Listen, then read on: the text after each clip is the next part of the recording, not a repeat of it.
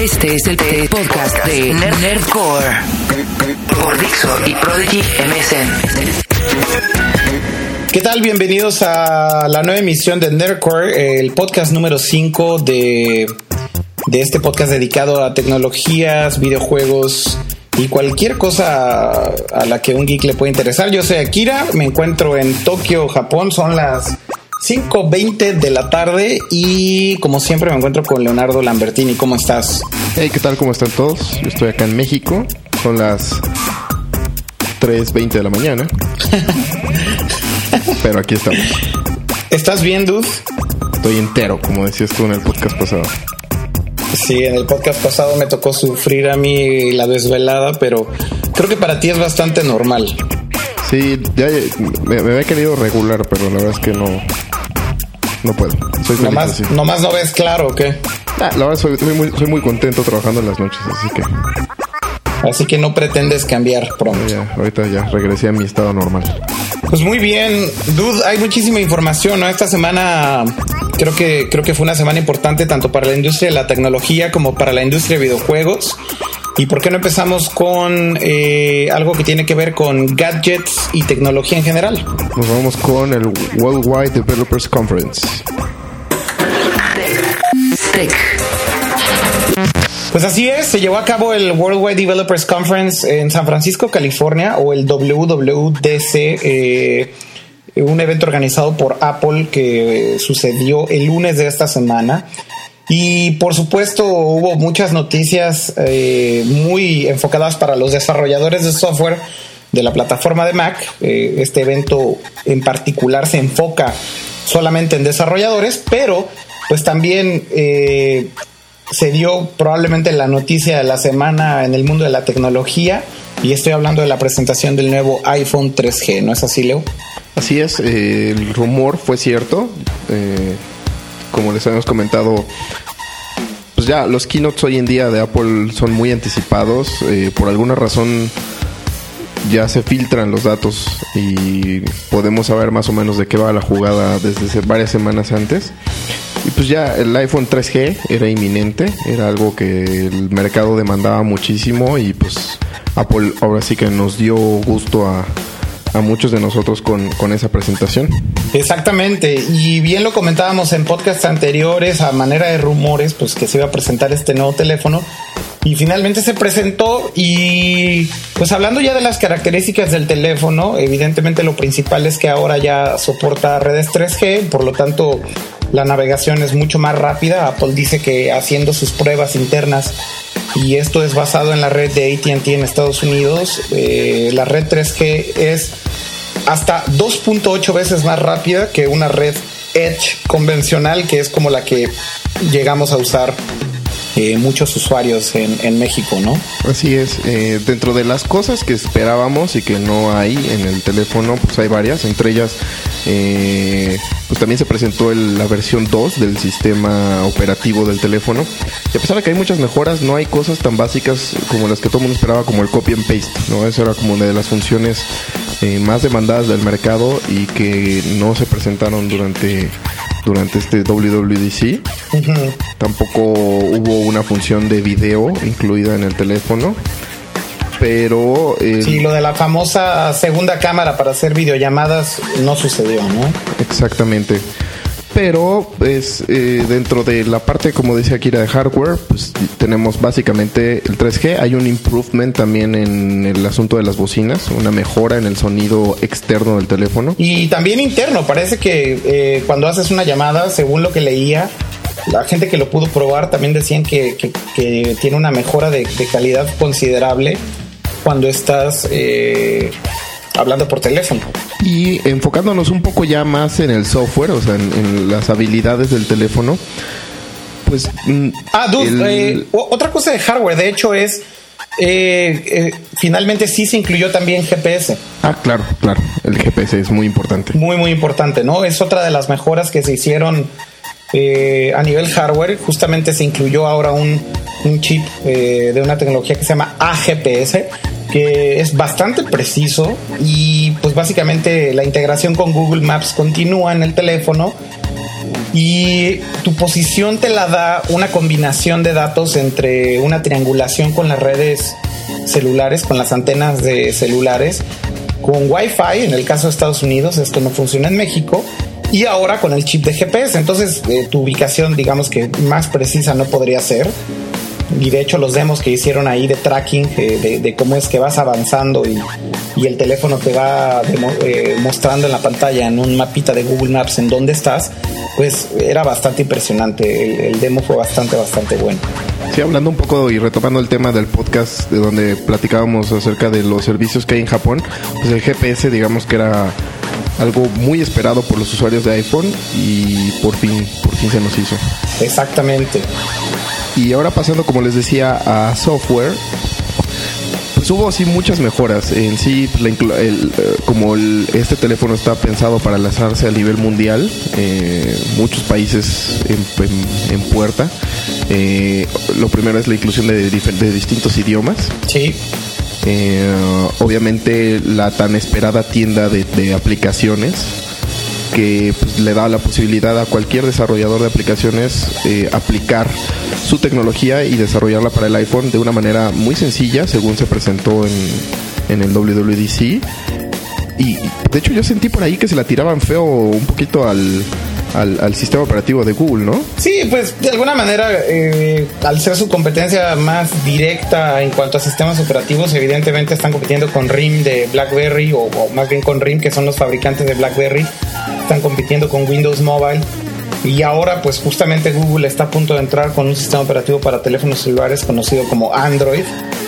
Pues evidentemente eh, lo que trataron de demostrar en el Worldwide Developers Conference es que como plataforma de desarrollo para un teléfono celular, pues el sistema operativo del iPhone es bastante amigable y, sobre todo bastante bueno para hacer aplicaciones de una manera muy muy rápida, ¿no? Eh, eh, justamente entre los anuncios eh, y antes de pasar como a la parte de software, eh, eh, digamos que hablando de lo que tiene que ver con la iTunes Store o iTunes App Store o la tienda de aplicaciones, pues se comentó acerca de los planes de cómo se van a distribuir precisamente todas estas piezas de software que están siendo desarrolladas por aproximadamente 4.000 eh, compañías que fueron aprobadas eh, ya, eh, as we speak, eh, para este programa, ¿no?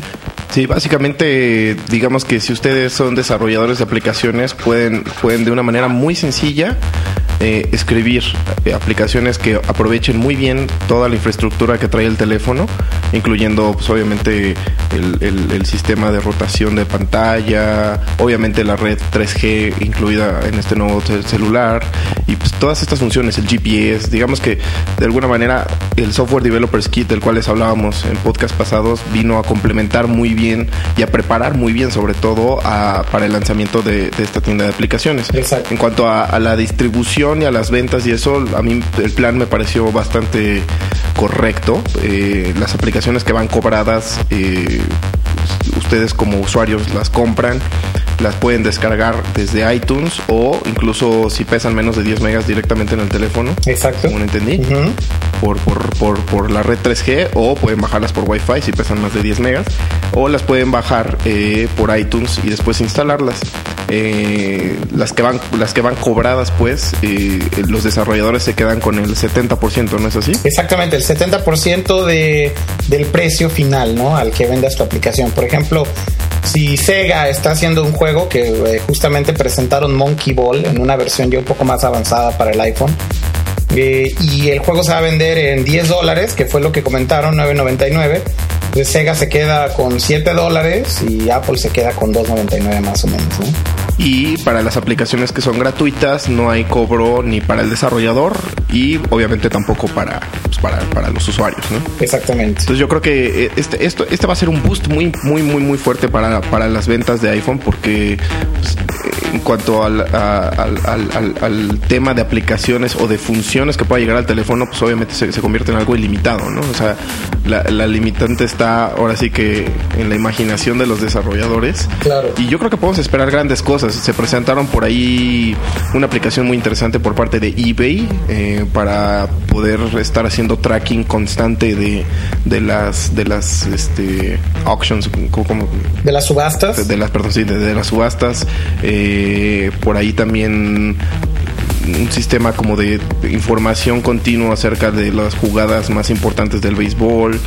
Eh, esta aplicación por parte de la Liga de Béisbol. Por ejemplo, todas esas aplicaciones van a ser gratuitas, ¿no? Sí, en, el caso de, servicios de este tipo que son para páginas web, pues obviamente yo me imagino que pues, a eBay le conviene que mucha gente tenga eso corriendo porque le va a dar como un bonus al usuario para que se quede con ellos. Sería un poquito ilógico cobrar ese tipo de aplicaciones. Claro. Yo creo que de las que sí se van a cobrar, pues obviamente están los juegos de entrada. Eh, y yo me quiero suponer que pues, servicios, no sé, como de tipo Skype o de ese tipo de cosas, probablemente bueno, Skype no, Skype no. Pues no, no, no se ha anunciado nada de Skype y la verdad, recordemos que, que uno de la, o tal vez una de las aplicaciones tabú para el iPhone va a ser cualquier cosa que tenga que ver por voz sobre IP, porque evidentemente el negocio del, iPhone y ahora más que se confirmó que el precio será de 200 dólares y ahorita hablaremos de eso, eh, pues como hay un subsidio por parte de los carriers para que el iPhone sea muy barato, pues definitivamente no van a aprobar jamás aplicaciones que tengan que ver con voz sobre IP en la plataforma de iTunes. O sea, eso es 100% seguro. Y, por eso Apple tiene la última palabra, ¿no? Por eso Apple selecciona cuidadosamente qué aplicaciones llegan a la, a la tienda final y qué aplicaciones no. Tú como desarrollador no solamente tienes que desarrollar la aplicación, sino también tienes que eh, pasar por un eh, proceso de aprobación por parte de Apple para que tu aplicación finalmente esté disponible en la tienda.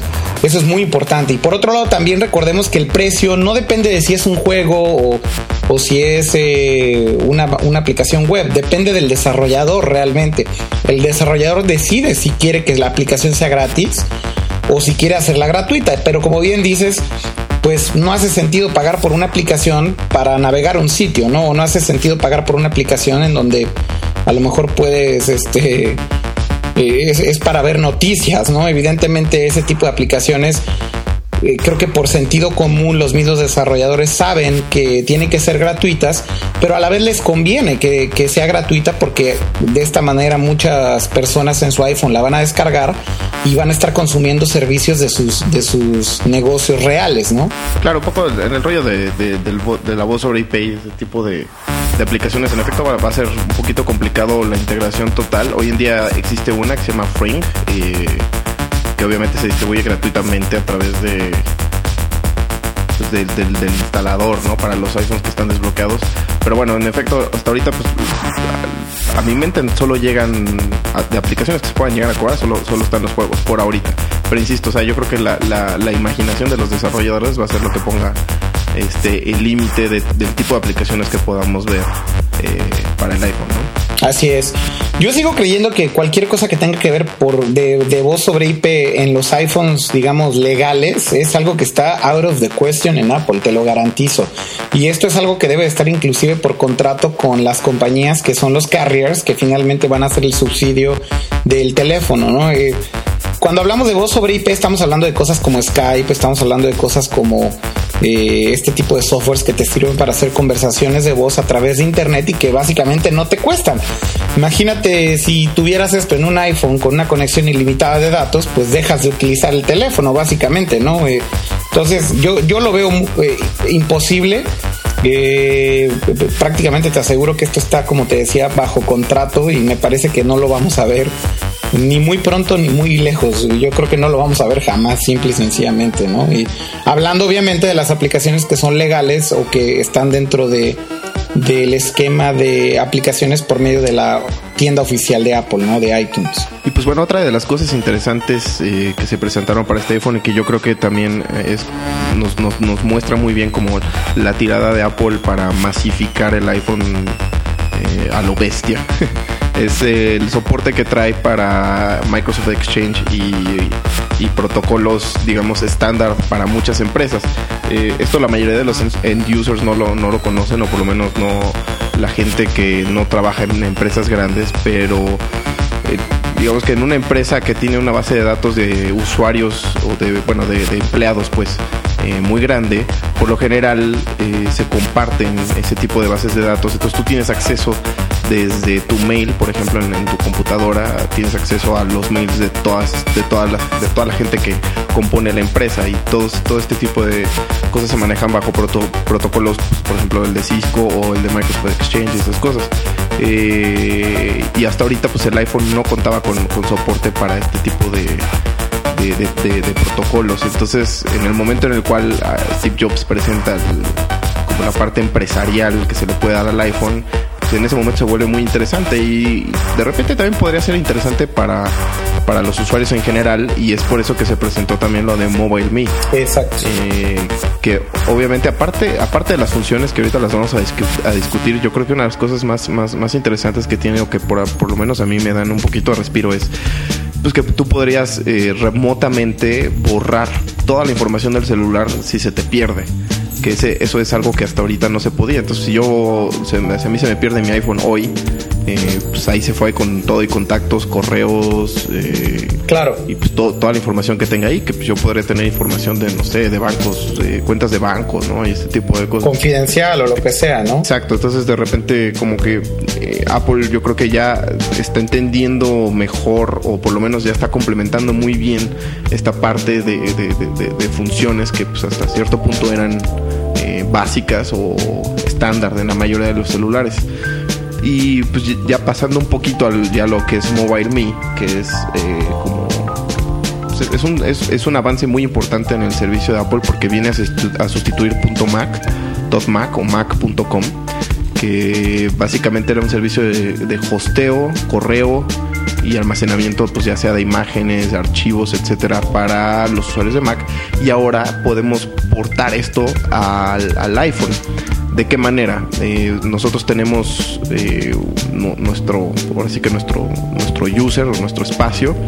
Eh, tenemos 20 GB de almacenamiento y podemos tener ahí nuestras fotos en línea, nuestros contactos, los correos, incluso archivos y en el momento en el que en yo en mi iPhone haga un cambio, una modificación sobre un contacto o bien ya sea que tome yo una fotografía desde el iPhone o lo que sea, puedo automáticamente, obviamente por, por, la, por red de datos, puedo sincronizar eh, toda esta información con, con, esta central que está en línea y así al mismo tiempo se actualiza también en mi máquina eh, fija pues o en, mi, en mi laptop o en mi desktop o lo que sea ya sea Mac o PC y pues esto se vuelve pues, bastante interesante. ¿Tú cómo lo ves? Sí, de hecho, de hecho el servicio Mobile Me que justamente viene a reemplazar .Mac, como bien dices, es compatible con Mac y PC. Entonces también un usuario de PC podría disfrutar de todo esto, ¿no? Y, es compatible con PC porque puedes utilizar Outlook. Y por ejemplo, como bien dices, si haces una nueva cita, por ejemplo, en tu iPhone y tienes contratado el servicio de Mobile Me, automáticamente esta información va a aparecer en tu, en tu Outlook. Eh, o si, por ejemplo, desde tu Outlook eh, haces una modificación a un contacto, eh, automáticamente la modificación aparece en el iPhone, ¿no? Como la acabas de hacer. Lo interesante aquí es que la sincronización es continua y que no tienes que estar justamente sincronizándolo a mano. Eh, todo esto es transparente para el usuario y simplemente en el momento en el que tú haces el cambio, manda la información al servidor de, de MobileMe y en automático distribuye todo ese contenido en todas las computadoras que tenga registradas, porque bien pueden ser varias computadoras o adicional a un iPhone, etcétera, etcétera. Entonces, pues es un servicio bastante interesante eh, que como bien dices, seguramente los usuarios que, que, son que pertenecen a un corporativo grande y que han utilizado smartphones eh, durante muchos años como un BlackBerry y demás están familiarizados con este tipo de cosas, pero pues ahora esta tecnología se hace disponible para todos, o sea, básicamente cualquier usuario la puede utilizar. Eh, como bien dicen, todo suena muy bien, pero, pero pero no es barato. Eh, y, básicamente, para usar el servicio de Mobile Me, eh, me parece que tienes que pagar 100 dólares al año, ¿no es así? Sí, son 100 dólares al año por, por, por lo que le llaman tecnología push. Eh, que pues, mira, según yo, yo no sé por ejemplo, yo soy, yo, yo nunca tuve un, un, .Mac, nunca, nunca, nunca decidí pagar por un .Mac. en efecto 99 dólares al año por, por servicios que en su mayoría yo no iba a utilizar porque yo no necesitaba un mail de Mac, por ejemplo, porque ya tengo mis propias cuentas de correo y yo no necesitaba, por ejemplo, el servicio de hosting para sitios web porque pues yo tenía mi propio hosting. Entonces no, no me parecía como necesario, pero... Atractivo, ¿no? Atractivo, exacto. Pero 99 dólares al año por tener mi, toda mi información segura en línea, o sea, mis contactos, mis calendarios y todo eso, pues me, así me empieza a parecer un poco más interesante. No sé el mercado mexicano qué tan acostumbrado esté o, para, para esto mercados alrededor del mundo, ¿no? O sea, digamos que en Estados Unidos ya es algo que se viene mm, pues, siento viene siendo un poquito más popular desde hace un tiempo. No, no en específico me refiero a punto Max, sino como a lo que, lo, de lo que hablamos, ¿no? La tecnología push y cómo se tiene toda la información respaldada. Servicios de sincronización o qué sé yo, ¿no? Exacto, pero pero yo como usuario común, pues ya con todas estas funciones sí me hace un poco más de de ojitos. va a haber un trial, un, periodo de prueba para este servicio en cuanto sea lanzado eh, de 60 días. Eh, recomiendo pues, que le echen un ojo, ¿no? Igual en una de esas les, les, parece interesante. Sí, definitivamente. Y eso fue otro de los grandes anuncios. Pues eh, básicamente resumiendo un poco todos los anuncios, pues se presentó el iPhone 3G. Con GPS, con el nuevo precio, se presentó el software 2.0 del iPhone. Es un software que va a estar disponible gratuitamente para todos los usuarios de iPhone en el mundo, inclusive de los iPhones de primera generación. Todos los que tienen un iPod Touch van a poder actualizar su iPod Touch a la versión 2.0 pagando 9 dólares con 99 centavos, es decir, los usuarios de iPod Touch no lo van a tener gratuito. Eh, dentro de este software pues está todo lo que hemos platicado en los últimos minutos y se presentó Mobile Me, ¿no? Este servicio del que les estamos hablando, eh, por el cual pues puedes sincronizar toda tu información y, mantenerte y mantener también un, backup de toda tu información, un respaldo de toda tu información en internet. Y bueno, pues para hablar un poquito más de detalles del iPhone y hablando ya un poco del precio, pues me parece que fue sorpresivo, ¿no? Eh, eh, yo creo que nadie se esperaba que el iPhone eh, fuera a, presentarse en un precio tan accesible, tan barato y tan agresivo como 200 dólares, que es la versión de 8 gigas. Y bueno, pues de 299 dólares en el caso de la de 16. Pero todo tiene un secreto, ¿no? Y todo tiene letritas chiquitas. Y justamente esta noticia que parece ser muy buena, pues depende de cómo la interpretes, porque básicamente esto se debe a que el precio del iPhone va a ser muy accesible porque ahora Apple ha cambiado el modelo eh, de cómo van a vender su teléfono y van a entrar en lo que típicamente las compañías de celulares hacen con los carriers, con las compañías de celulares, en donde existe un subsidio por parte de las compañías celulares para que tú adquieras este teléfono. Entonces, básicamente lo que está sucediendo es que el iPhone sigue valiendo lo mismo pero la compañía celular, que en este caso en México va a ser Telcel, eh, en España será Telefónica, en algunos otros países de Latinoamérica también ya está anunciado por ahí qué carriers van a ser, le pagan el, el, precio final a Apple, le pagan el full price o el precio completo por el iPhone y después te lo dan a ti descontado en estos 200 dólares teóricos, pero a cambio de que firmes un contrato por una línea de postpago durante un tiempo determinado, ¿no es así? Claro, aquí es donde les damos las malas noticias a todos aquellos que, que, estaban muy emocionados o muy ilusionados con el lanzamiento del iPhone por fin en México.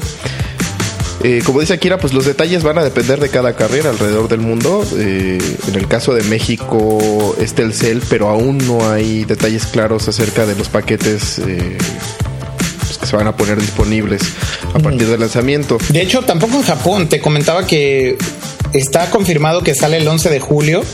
Eh, en el keynote de Steve Jobs se confirmó que va a salir simultáneamente en 11 países, incluidos México y Japón, incluido también España. Pero no hay detalles sobre los planes de datos, no hay detalles sobre los planes tarifarios, prácticamente de ningún carrier. ¿Estamos de acuerdo? Sí, no, el más cercano y no está todavía muy claro es, en Estados Unidos con ATT. Eh, hoy en día, si se meten ustedes a la página de Telcel, eh, pueden ver ya un banner ahí que dice iPhone en México y todo, pero no hay datos, hay solo un preregistro para, para obtener la información. Y pues aquí es donde ya empezamos a dudar todo, ¿no? O sea, vamos a tener que ver pues, para cada carrier eh, el término del contrato, o sea, por cuántos años hay que tener el, contrato con el teléfono. Eh, obviamente la venta de una línea de datos por parte del carrier es, implícita, o sea, pues, si no, no tiene sentido venderte un teléfono 3G sin la red de datos. Sí, o un iPhone en este caso, ¿no? ¿Para qué quieres un iPhone si no tienes un plan de datos? Exactamente. Y obviamente más el plan de llamadas que pues, varía, ¿no? De país a país. Claro. Entonces, ¿qué pasa eh, para todos ustedes usuarios mexicanos que estaban prendidísimos o españoles o japoneses que obviamente no nos van a oír? Eh, pues van a llegar y van a decir, ok, pues dame mi iPhone Telcel, pero pues Telcel te va a decir, ok, me parece muy bien, toma tu iPhone, toma tu contrato, fírmalo, son tantos miles de pesos al mes o de pesetas, de euros.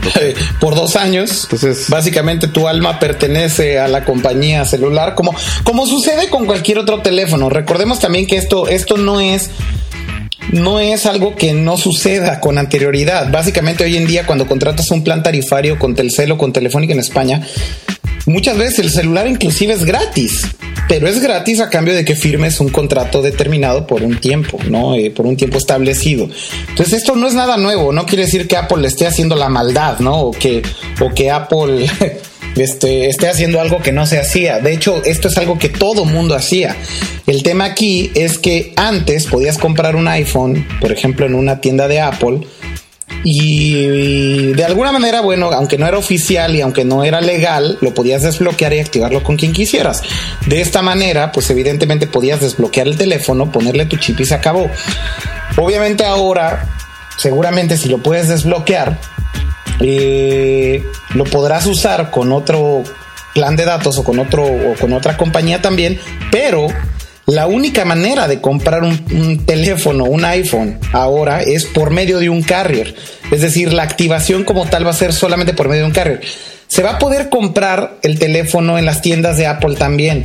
Pero si por ejemplo compras un teléfono, un iPhone 3G en Estados Unidos y te lo llevas a México, te lo llevas a España como antes lo hacías, no va a funcionar. Si lo desbloqueas, eh, no creo que las compañías de celulares de cada país te vayan a dar el contrato de iPhone.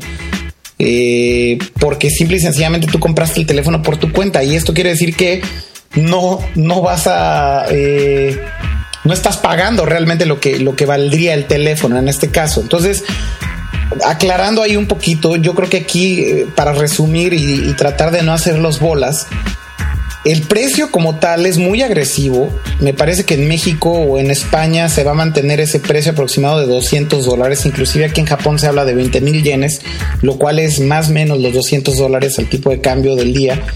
Eh, pero, pero sí vas a tener que firmar un contrato y sí vas a tener que contratar un plan eh, de datos, ¿no? Entonces, no va a ser barato. Definitivamente no va a ser barato antes de empezar a grabar el podcast, platicábamos Leo y yo más o menos cuánto creemos que vaya a costar un plan específicamente diseñado para el iPhone. Y pues estamos hablando tal vez de unos mil o mil quinientos pesos por mes.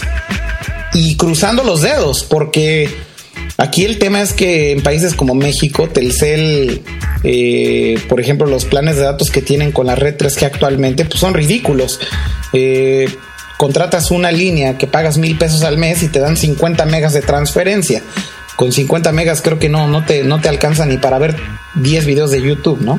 Sí, y también hacíamos cálculos un poco así como rough calculations de cuánta gente hoy en día, por ejemplo, en México tiene servicios prepagados y cuánta gente tiene servicios de postpago. En este caso, el porcentaje es risible, o sea, estamos hablando de eh, del total de cuentas, o sea, ni siquiera solo de los usuarios de Telcel, sino del total de líneas celulares en el mercado, únicamente el 12% es eh, de pospago. A todos los demás, digamos, básicamente son tarjetas, ¿no? Tarjetas prepagadas. Exacto. Que obviamente no incluyen líneas de datos en 3G, eh, ¿no? Y hablando de Telcel, habíamos dicho que pues calculábamos más o menos, más o menos 3 millones de usuarios eh, con, con servicios, ¿no? De hecho, de acuerdo por ahí, de acuerdo por ahí, algunas estadísticas que encontramos en línea son aproximadamente 3.7 millones de, de líneas, ¿no? De líneas de pospago. De pospago. Es decir, con contrato.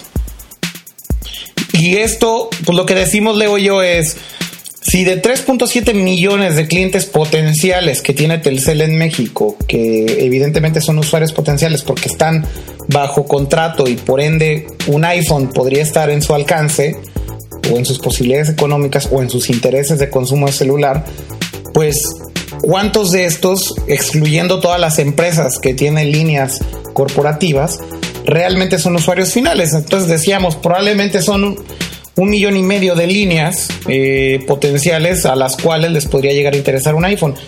Y pues eh, esto de alguna manera, como bien dices, le rompe a lo mejor la ilusión a mucha gente que tenía la esperanza de comprarse finalmente un iPhone en México, ¿no? Vuelvo al tema, no creo que el plan tarifario eh, para el iPhone vaya a costar menos de mil pesos, pero estoy casi 100% seguro de que no va a ser por menos de mil pesos, ¿no? Yo creo que va a ser por lo menos mil, que son aproximadamente 100 dólares americanos. Y esto podría ser inclusive un poco más, ¿no? Eh, pensando en que el único plan de datos ilimitado de, de 3G que tiene Telcel cuesta 2.500 pesos al mes. Sí, no, pues eh, si, si la base es 2.500 pesos para un plan de datos ilimitado, por más buena onda que se quieran ver, por más... Eh, usuarios que le quieren llegar y que eh, Telcel crea que el, el, el, iPhone es la manera de llegarles a esos usuarios, no puede costar menos de mil pesos. Eso calculamos aquí de ello, ¿no? Insistimos, o sea, todavía no hay nada confirmado por parte de Telcel. Eh, pero les estaremos dando obviamente los detalles en cuanto se vayan anunciando. Ahora, como referencia, les podemos decir que en Estados Unidos el plan de datos con ATT para el iPhone 3G costará 30 dólares al mes. Más las llamadas más el plan de voz. Es decir, no olvidemos que el plan de datos solamente te sirve para la navegación o, o lo que consumas de Internet, pero esto es sin incluir el, el, plan de llamadas, ¿no? Entonces, en Estados Unidos yo creo que igual eh, estamos hablando de un plan de 70 o 80 dólares por mes, más o menos. En total yo creo que eso es lo que va a costar. Y típicamente los planes de voz en Estados Unidos son mucho más baratos de lo que cuestan en México. Entonces, vuelvo al tema, yo creo que no espero menos de, de, de, mil pesos o 100 dólares al mes en México. En Japón me parece que va a ser algo muy similar, aproximadamente unos 100 dólares al mes. Eh, pero aquí lo curioso es que en el caso de ATT en Estados Unidos es 30 dólares por un plan de datos ilimitado. Entonces, esto nos da un poco de esperanzas de que en España con Telefónica, en Telcel con México, en Japón inclusive, pues sea un algo similar, ¿no? Donde tal vez por 30 o 40 dólares tengas los datos ilimitados y a lo mejor tengas la opción de irte por el plan de voz más pequeño que tenga, ¿no? Sí, básicamente lo que estamos diciendo es que eh, resulta caro porque estás pagando por un teléfono que cuesta 200 dólares, estás pagando 1200 pesos al, de 1200 dólares al año. Claro. O un poco Entonces, más. ¿no? Ahí es donde no resulta caro, o un poco más. Claro. Eh, O pesetas, como dije hace rato, obviamente ya no existen las pesetas. euros, ¿no? Eh, 80 euros Euros, al euros. mes o 800 euros al año, vaya, lo que se traduzca. Pero definitivamente esto es algo que eh, tiene dos caras, ¿no? O sea, por un lado, eh, Apple lo anuncia con bombo y platillo que el teléfono va a costar 200 dólares. Steve Jobs inclusive mencionó que el precio de 200 dólares es el precio final autorizado para los 11 países en los que el teléfono 3G de iPhone se lanzará el 11 de julio. Es decir, todos los países tienen como límite 200 dólares. Lo cual quiere decir que en México a lo mejor ya con IVA o con impuestos a lo mejor cueste 2.500 pesos. Pero, pero de ahí al plan de datos estamos hablando de dos cosas completamente diferentes. O sea, tu contrato no va a ser barato, eso te lo podemos ir asegurando desde ahorita. Así que si estás interesado en iPhone 3G, pues es momento de sacar una tarjeta de crédito, a lo mejor no de entrada. Sí, te- también yo me, me quiero suponer que hoy en día tampoco existen muchos planes eh, de, de postpago en el mercado porque pues tal vez no había el teléfono adecuado. O sea, ahí es donde tal vez ahí Apple venga a ayudar, ¿no? O sea, ahí es donde el iPhone tal vez tenga su verdadera entrada y habrá muchas personas que hoy en día no tienen un teléfono En pospago. eh, en postpago y, y- y po- por fin se van a decidir, ¿no? O sea, Eso también es muy probable, claro, claro. A lo mejor que incentive al mercado, ¿no? Claro. Pero bueno, también por otro lado, pues queda el rollo un poquito de la preocupación que existe ahorita en Estados Unidos, porque allá sí hay un mercado mucho más grande de, de, de, de, de contratos con líneas de datos, pero donde dicen, ok, si el iPhone va a masificar el uso del 3G en el mercado estadounidense, pues entonces hay que ver si realmente los carriers tienen el soporte para todos esos equipos. Y esto, pues obviamente, esta preocupación se extiende un poquito a, a, a, México y obviamente a los demás 11 países donde se va a presentar. Todo va a depender obviamente del éxito comercial. Y pues ahora sí que esperemos al 11 de julio para saber. Exactamente, esperemos que la red de datos de Telcel, Telefónica, SoftBank y compañía estén lo suficientemente... No se caigan. Eh, lo suficientemente bien diseñadas para soportar miles de usuarios usando sus iPhones consumiendo videos de YouTube.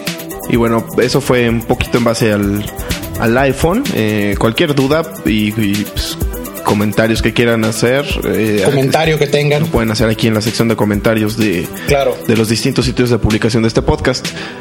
Eh, dentro del marco también del WWDC se anunció el, la nueva versión del sistema operativo de Apple y no se dieron muchos detalles todavía. Eh, básicamente se dijo que los, las mejoras que va a haber sobre esta nueva versión del sistema llamado Codename Snow Leopard eh, van a ser básicamente enfocadas al desempeño de las máquinas, o sea, a aprovechar mejor el, el digo, los recursos de la máquina para que el usuario pueda tener más memoria disponible eh, sin que se la esté consumiendo el sistema, pues, y que también el sistema ocupe menos espacio en disco duro en base al desempeño a la larga, pues, para que, pues, para que los usuarios puedan almacenar más fotos o, pues, obviamente, más información, ¿no?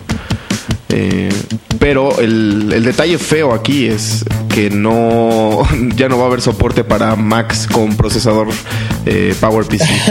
Exacto, eso es justo a lo que iba y es la mala noticia porque pues definitivamente mucha gente todavía sigue utilizando PowerPC en sus Macs pero pues esta versión eh, de la cual no se habló mucho, yo creo que básicamente todo lo que acaba de decir Leo es lo único que se comentó acerca de la nueva versión del sistema operativo de Mac.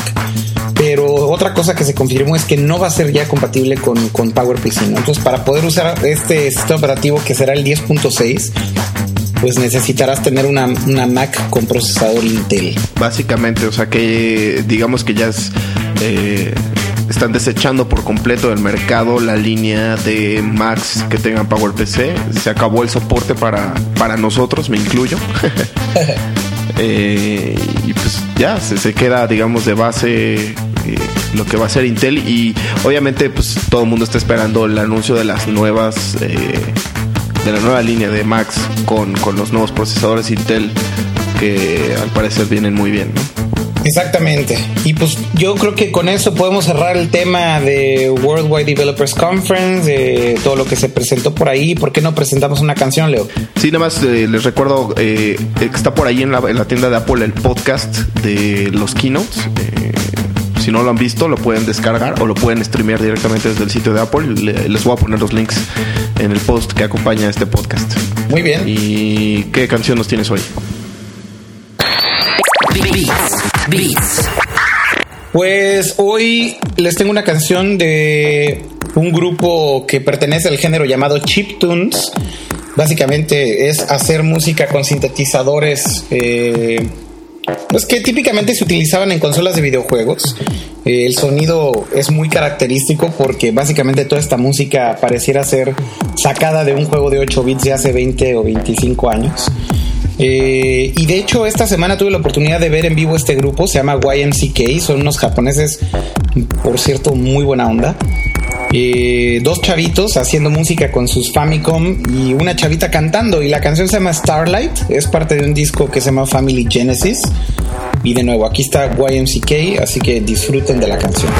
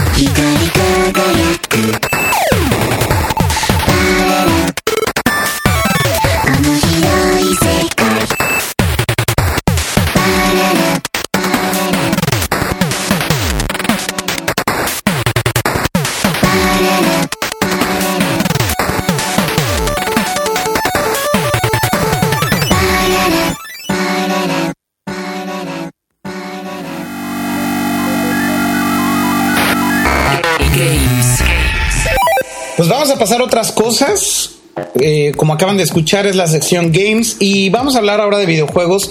Pues con lo que fueron las noticias de la semana, evidentemente el primer anuncio y el más importante pues fue el lanzamiento de Metal Gear Solid 4 eh, lanzamiento mundial de uno de los juegos más esperados para el PlayStation 3, si no es que el más esperado para el PlayStation 3, no, no cabe la menor duda de que es el más esperado. Eh, y bueno, pues eh, se lanzó simultáneamente en América, en Asia, en Europa. Y básicamente, pues como ustedes saben, se lanzaron varias versiones del juego. Está disponible la versión especial que incluye el soundtrack y un documental especial sobre cómo se hizo Metal Gear en formato Blu-ray, bastante bueno la verdad. Tuve la oportunidad de ver algunas escenas y vale la pena la edición especial por este documental. El soundtrack del juego y el juego, está la versión normal también. Eh, me parece que la versión normal es la única que va a estar disponible en México, según tengo entendido, pero con suerte probablemente por ahí puedan encontrar también la, edición especial.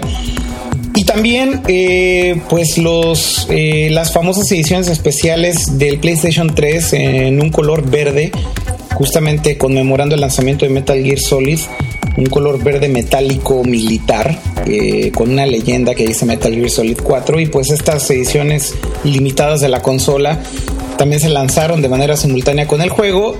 Evidentemente esas creo que volaron en todos lados, tanto en América como en, como en Asia, especialmente en Japón pero seguramente también por ahí si se topan con algún falluquero de confianza en México, a lo mejor se las deja caer en 10 mil pesos, ¿no? De hecho, ¿sabes qué? Eh, no, no puedo confirmarles esto porque no lo vi con mis propios ojos, pero eh, un, un, amigo me dijo que en Walmart de León, eh, aquí en México, pues, están vendiendo el bundle de Metal Gear Solid con la consola. No me supo especificar porque él no es alguien muy afín a los videojuegos. No me supo especificar qué, qué bundle es, si es el oficial de, de que, que está mencionando Akira. Pero este podcast lo estamos grabando eh, a finales del jueves, principios del viernes. Y para el jueves estaba la cola bastante pesada en Walmart eh, de León, como les decía, con las compras. Y por alguien también ahí en Twitter me comentó que en Guadalajara, me parece, sí, en Guadalajara, también estaban vendiendo ya el bundle con incluso con el DualShock 3. Sería bueno saber si ese bundle es la versión bundle de la consola normal o el bundle de la consola edición especial, porque hay dos bundles. Exacto. Eh, hay, dos bundles. Hay, hay, una versión eh, de la consola normal en el color negro eh, que incluye el juego. Esa, esa, versión también está disponible en Japón y en Estados Unidos. se le llama Starter Pack o Welcome Pack de Metal Gear Solid 4. Pero no es la consola con el color de la edición especial. La, la, la, la consola de edición especial es color verde. Entonces sería bueno saber qué consola es la que se está vendiendo, pero me da la impresión de que todas estas consolas son simplemente el bundle normal. No creo que sea la consola especial. ¿eh? Sí, como les digo, ninguna de las dos personas que, que, me, que me comentaron esto son, digamos, muy afines a los videojuegos. O sea, no sabían muy bien los detalles de la venta. Pero si ustedes están en provincia, podrían aprovechar, de hacer una vuelta por, por Walmart y probablemente se encuentren con una sorpresa, aunque sea como dice Akira, no el, no el bundle de la consola especial, sino el, starter, pero pues vale la pena porque ya lo pueden encontrar desde ahorita. Yo me di una vuelta por tres tiendas del, del Distrito Federal y ninguna de las tres está disponible hasta ahorita. Al parecer lo vamos a poder ver eh, por ahí del sábado o domingo. Ok, es decir, el sábado 14 de junio, ¿estamos bien? Sí, pues seguramente uno de estos días ya estará disponible. Sean pacientes. Eh, digo, yo creo que en México el lanzamiento fue simultáneo, pero pues como siempre toma un poquito de tiempo mover cajas de un lado a otro y, bueno, habrá que esperar si acaso un par de días para ya poder estar disfrutando de Metal Gear. Pero sería muy bueno que nos dejen sus comentarios sobre su experiencia con el juego, qué opinaron del juego final. Eh, qué opinaron de, del lanzamiento, cuál fue su experiencia de compra, en dónde lo compraron, eh, cuánto les costó, porque pues también yo creo que en muchas, en muchos lugares seguramente se van a manchar con el precio. no me lo puedo, no lo, no lo dudo ni tantito. Sí, por ahí decían que hasta 900 pesos. Pues entonces sería bueno que nos hablen de toda su experiencia de compra, cuánto les costó, dónde lo consiguieron, etcétera, etcétera, y de sus opiniones acerca del juego. Leo y yo estaremos jugando también este fin de semana, así que ya les daremos nuestras impresiones también. Eh, eh, no hemos jugado, no hemos jugado el juego todavía, pero pues tan pronto lo juguemos, con todo gusto hablaremos acerca de nuestras impresiones del juego final, ¿no? Por ahí para la gente de España, al parecer había algunos problemas eh, relacionados con la huelga de transportistas. Eh, pues para ah sí lo leí también para la distribución del juego eh, me parece que Konami hizo un, comunicado oficial en el cual decían que no que no, iba a haber problemas pero aún así leí algunos comentarios donde decían que sí que sí estaban habiendo algunos problemas con la distribución de hecho sabes que ese comunicado de Konami me parece que emitieron otro nuevo comunicado en donde confirmaban que en España el lanzamiento se retrasaba una semana porque la huelga de transportistas afecta directamente esto y por ende eh, el juego estará disponible hasta la semana que viene en España. Entonces creo que finalmente sí les afectó, ¿no? Entonces bueno, pues si ustedes están en España van a, van a tener que esperar eh, un poquito más. Todavía un poquito Pero, más. Pues, yo estoy de acuerdo con Akira. Definitivamente este juego es, es, es, como lo que los que aún no tenían PlayStation 3 eh, era como la decisión de compra, ¿no? Era el, momento en el cual se iban a decidir a, comprarlo. Entonces, pues ya veremos los resultados de ventas y pues obviamente los compararemos con títulos como eh, Grand Theft Auto 4 y Call of Duty, que también hablábamos la semana pasada, ¿no? Perdón, sí, Call of Duty 4 y todos estos títulos famosos. Entonces, estén, estén al pendiente. Definitivamente valdrá la pena ver también si, si Sony incrementa sus ventas de la consola como lo tienen pensado y como lo tenían planeado, porque pues bueno, sabiendo que es un juego exclusivo eh, para PlayStation 3, pues definitivamente mucha gente se pregunta si, si esto impactará en las ventas de, hardware para Sony, ¿no? Y definitivamente va a afectar de manera positiva, pero habrá que ver qué tanto, ¿no? Habrá que ver qué tantas consolas logra vender Sony con el lanzamiento de Metal Gear. Eh, y bueno, pues ya yo creo que en algunas semanas podremos tener esos números y hablar acerca de cuántas copias de Metal Gear se vendieron solas, pero también cuántas consolas en paquete se lograron vender, ¿no? Con el lanzamiento del juego. Vamos a, vamos a estar al pendientes de eso y pues hablar acerca del impacto que tuvo este juego tan, espera, tan esperado y exclusivo para el PlayStation 3. Y tú nos tienes noticias también de Xbox.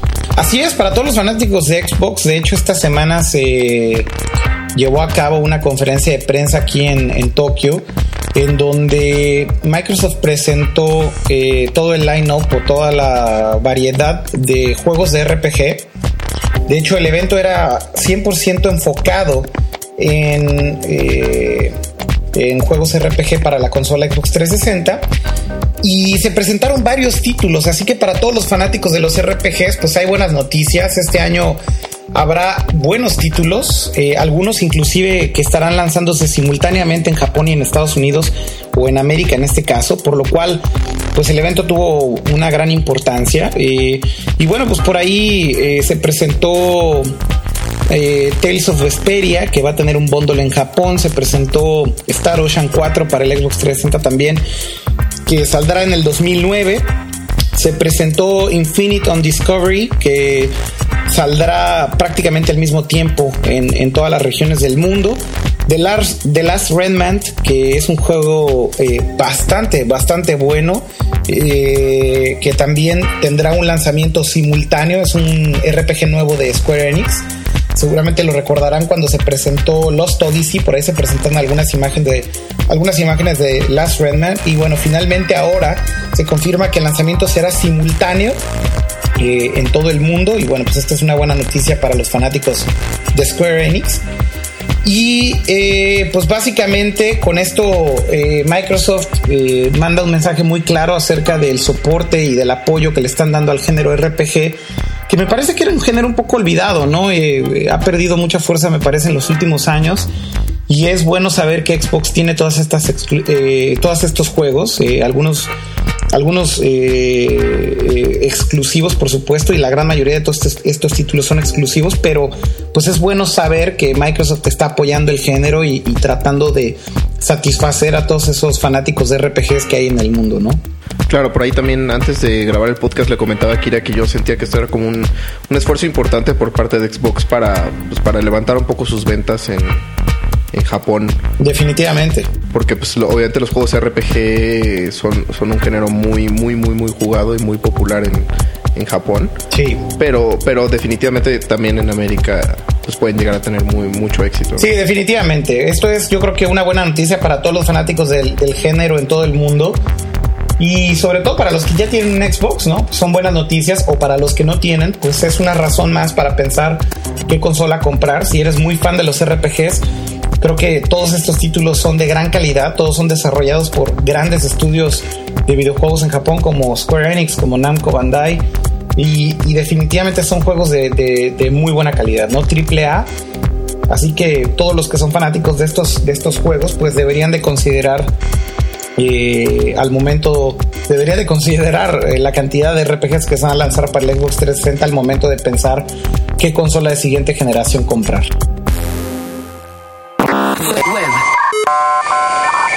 Bueno, pues esta semana eh, hubo desarrollo sobre el tema Microsoft, Yahoo y ahora incluyo también Google.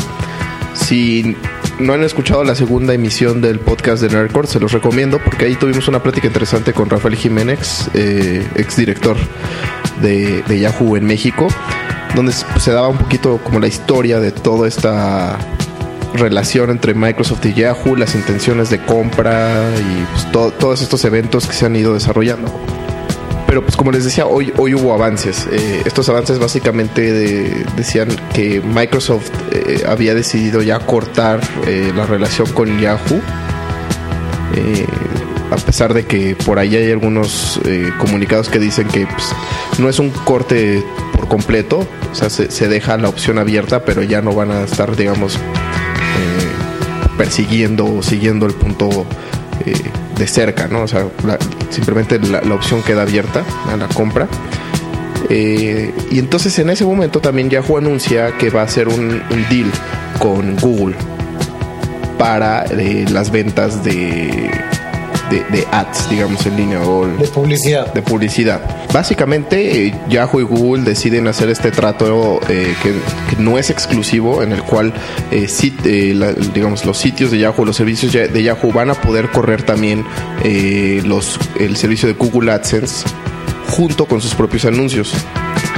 Este trato espera hacer alrededor de 800 millones de dólares al año en, en ganancias y mucho dinero que va a correr por ahí pero por ahí es donde a veces no nos hacen las matemáticas. Por ahí decía, había un post que, que- que estaba muy bueno que decía que las matemáticas de Yahoo están muy mal porque pues, en qué momento los 12 billones que iban a obtener por parte de, de- de la asociación con Microsoft eh, se comparaban con estos 800 millones eh, con Google. Obviamente esto es, son tratos completamente distintos. El otro era una compra, era un, un pago único eh, y aquí pues, son 800 millones que se, que se esperan generar anualmente. ¿no? Entonces Exacto. podría parecer un gran negocio para, para Yahoo, sobre todo a la larga. Sí, básicamente lo que ahora va a pasar con este nuevo acuerdo entre Yahoo y Google es, ustedes que utilizan Google eh, saben que cuando hacen una búsqueda, por ejemplo, les aparecen estos banners contextuales eh, llamados AdSense, en donde si tú buscas, por ejemplo, la palabra automóvil, pues te aparecen banners que tienen que ver con automóviles, ¿no? O con autos. Entonces, eh, básicamente van a poder ver esto igual de una manera muy similar, si no es que idéntica, eh, en, en las búsquedas que hagan, por ejemplo, en Yahoo o en otras páginas de Yahoo, ¿no? Eh, definitivamente el deal yo creo que es mucho más benéfico para, para Google que para Yahoo, pero pues finalmente también Google, eh, perdón, Yahoo gana, gana de todo esto porque pues tienen un income más o una fuente de ingresos más dentro de todo su portafolio de servicios, ¿no?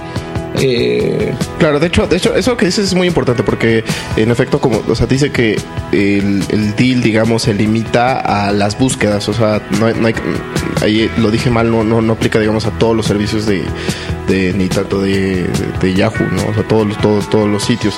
Eh, aplica únicamente en, el- en las búsquedas, no, no en los en, en las búsquedas, en las búsquedas contextuales. Yo creo que ahí eh, lo que va a suceder es que pronto los que sean usuarios de Yahoo y que utilicen este buscador, pues se darán cuenta de este tipo de publicidad contextual, ¿no? Y, y a mí me parece, eh, yo siempre he dicho y siempre he defendido eh, AdSense de, de Google, me parece una manera muy, muy eh, efectiva de hacer publicidad a cualquier tipo de producto o servicio.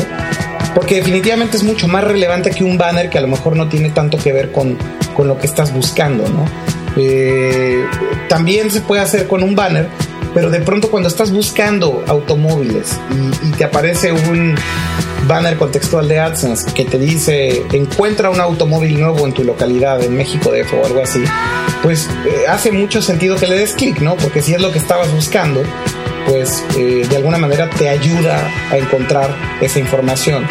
Eh, así que pues yo creo que también son buenas noticias para los que utilizan Yahoo como buscador, porque definitivamente encontrarás cosas que sean mucho más relevantes eh, en base a lo que estás buscando. Definitivamente para los que no hay buenas noticias, y estoy hablando ya en términos empresariales, pues fue para Yahoo, porque en el momento en el que Microsoft eh, dropea este, este, este, esta historia larga de, la compra hostil de la que les hablábamos en el podcast número 2, entonces sí, sí hubo una repercusión en las acciones de, de Yahoo y por ahí también hay, hubo, un, como una especie de racha de renuncias eh, de gente clave en el equipo de Yahoo no están muy bien especificados los términos de la mayoría de estas renuncias, pero, pero básicamente hubo salida de tres figuras importantes dentro, dentro del equipo de Yahoo, sobre todo a nivel estratégico, que pues, gente que venía trabajando dentro de la compañía desde hace varios años. Entonces a mí me hace un poco dudar exactamente eh, bajo qué circunstancias se dijo que no a Microsoft o bajo qué circunstancias se dijo que sí a Google, ¿no? O sea, no sé si tenga que ver, eh, por lo menos el timing es, es, exactamente el mismo. Entonces, eh, sí, definitivamente Yahoo está pasando por un momento bastante difícil. Yo creo que como compañía han de, han de estar eh, pasando, pues no sé si un trago amargo, pero me parece que cuando tuvieron la opción de, ser adquiridos por Microsoft, probablemente hoy en día dicen, híjole, ¿por qué no aceptamos? ¿No? me da la impresión un poco de que por eso son estas renuncias y por qué anuncian estos deals con, Google después. Me, da la impresión de que todo tiene que ver con el hecho de que tal vez están un poco arrepentidos de no haberse vendido a Microsoft, ¿no? Pero bueno, pues eh, definitivamente para el usuario final, eh, pues por lo pronto no hay cambios. Y como bien decíamos, ¿no? Todo el tema de la compra y demás, en realidad al usuario eh, pues no le importa tanto, ¿no? Evidentemente si hay una compra de Microsoft a Yahoo, si hay una repercusión porque pues cada vez se sintetiza todo más en una sola compañía, eh, se concentra todo en un solo lugar y hay menos opciones, hay menos competencia y bueno, pues eh, lo que pasaría si si Microsoft compra Yahoo es básicamente que, por ejemplo, en el tema de Internet, pues solamente tendríamos ya dos compañías, Microsoft y Google, ¿no? Entonces, de alguna forma también a mí me parece que Yahoo está bien eh, estando como está, eh, sobre todo para el usuario final, porque pues es un competidor más, es un competidor más que está en el espacio eh, de servicios web, de, de, de búsqueda, digo, han adquirido muchas compañías muy interesantes, como por ejemplo Flickr, que eh, han hecho más interesante su portafolio de servicios en línea. Y pues esto de alguna manera se da porque tienen ese nivel de independencia, porque son un competidor preocupado por, por dar un mejor servicio a sus, usuarios y por ende eh, tratan de buscar alternativas o servicios que sean innovadores. Si de pronto Microsoft compra Yahoo, pues perderíamos a otro competidor me parece que dejaríamos de ver innovación, ¿no? O sea, de alguna forma creo que esto sí puede repercutir para el usuario final. Me parece que, pues por un lado está bien que Yahoo se mantenga como una compañía independiente, pero pues por el otro, para los accionistas, me parece que de pronto se dan topes en la cabeza o, topes en la pared, como, como decimos coloquialmente, porque pues pareciera ser que el deal de Microsoft era bueno, ¿no? Después de todo. Sí, sí, a final de cuentas, eh, bueno, eh, obviamente el CEO de, de, Yahoo comparte tu opinión. Él, cree que estos 800 millones de dólares de incremento en revenue al año pues van a, van a, van a ser atractivos para la mayoría de los, de los stockholders. Pero como mencionaba Rafael en el podcast número 2, pues no, no lo va a aparecer para aquellos accionistas que pues, querían su dinero inmediatamente, ¿no? O sea, estos, estos digamos que suena bien a, un, a un largo plazo, pues, ¿no? O sea, un término claro. este, mucho más largo. Pero yo también estoy de acuerdo, me, me parece mucho mejor la idea de tener a, un Yahoo que siga ahí en la competencia, que tengamos una, una tercera opción de cosas. Y a final de cuentas, Google, Google está jugando muy, muy justo en este rollo. O sea, aparte de, de, los, de los anuncios, eh, esta, esta fusión, o es, bueno, no es fusión, esta, eh, como digamos, como ¿Cómo, ¿Cómo, le llamarías tú? ¿A esta compra, dices tú, o a esta no, colaboración no, no. entre Yahoo La colaboración, colaboración. Mm. Esa, esa, esa, palabra me faltaba. Esta colaboración pues también nos va a traer cosas buenas, porque por ejemplo vamos a tener interoperabilidad entre los servicios de mensajería instantánea de Yahoo y de Google.